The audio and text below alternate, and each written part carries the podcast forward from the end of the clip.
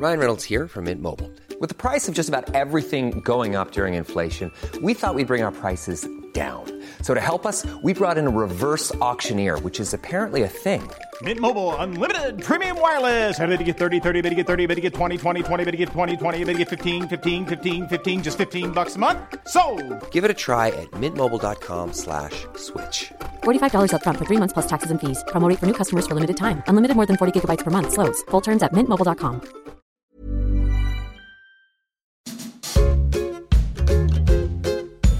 Pas de salade. Le podcast nutrition de version féminin concocté par Myriam Loriol.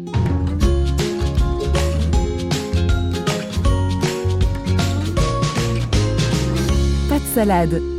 Bienvenue à tous, je suis responsable du service santé à Version Fémina et je suis ravie de vous accueillir sur ce podcast qui démontre toutes les intox qu'on nous fait avaler pour soi-disant bien nous alimenter.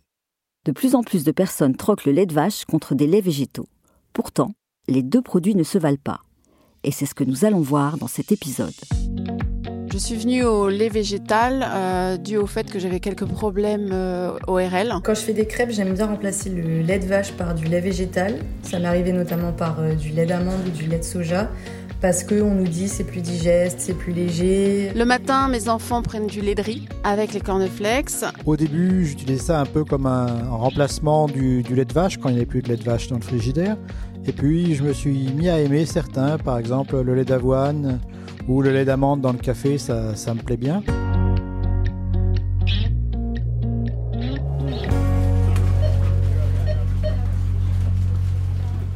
Il suffit de se rendre dans les supermarchés pour s'apercevoir à quel point le rayon des laits végétaux se porte bien.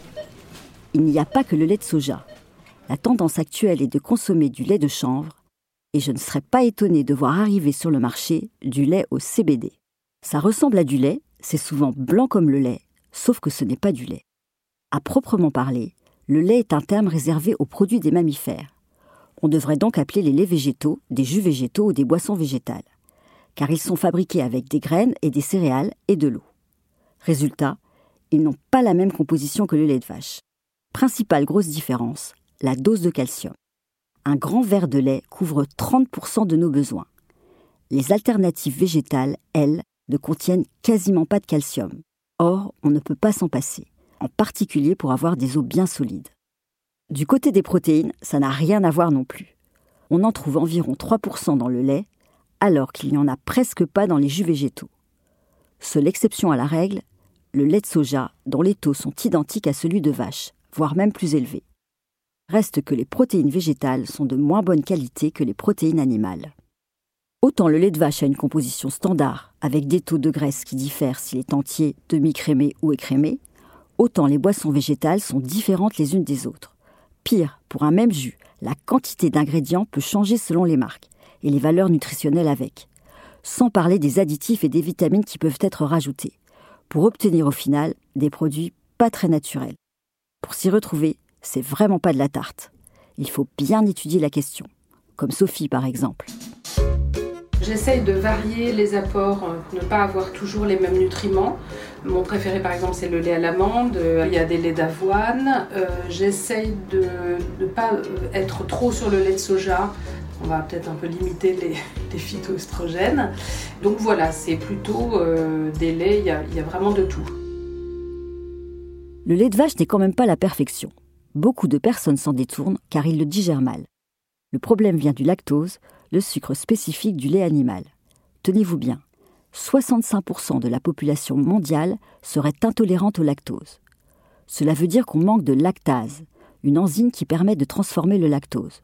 Du coup, il se retrouve intact dans le côlon où il est fermenté. Bonjour les ballonnements et les gaz.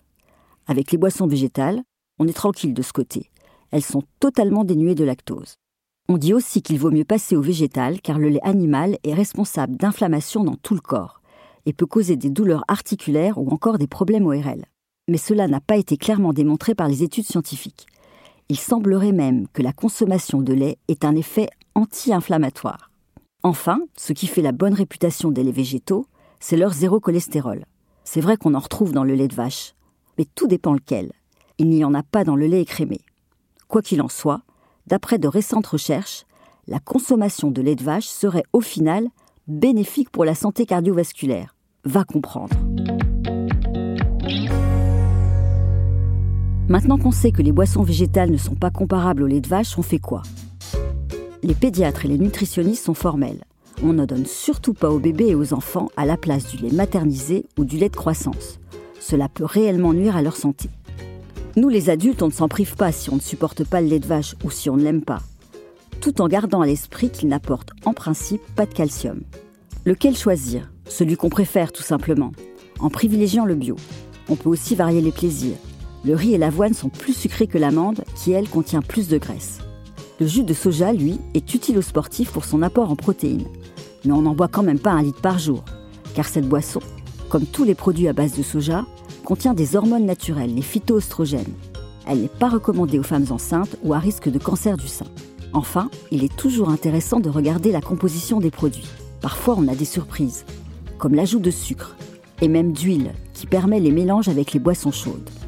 Personnellement, j'ai un penchant pour le lait d'avoine avec le thé noir aux épices.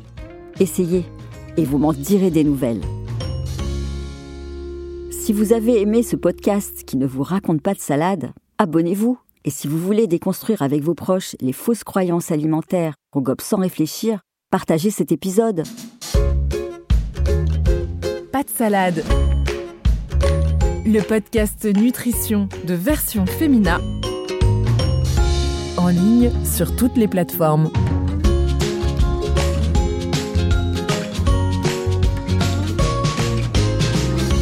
Salade.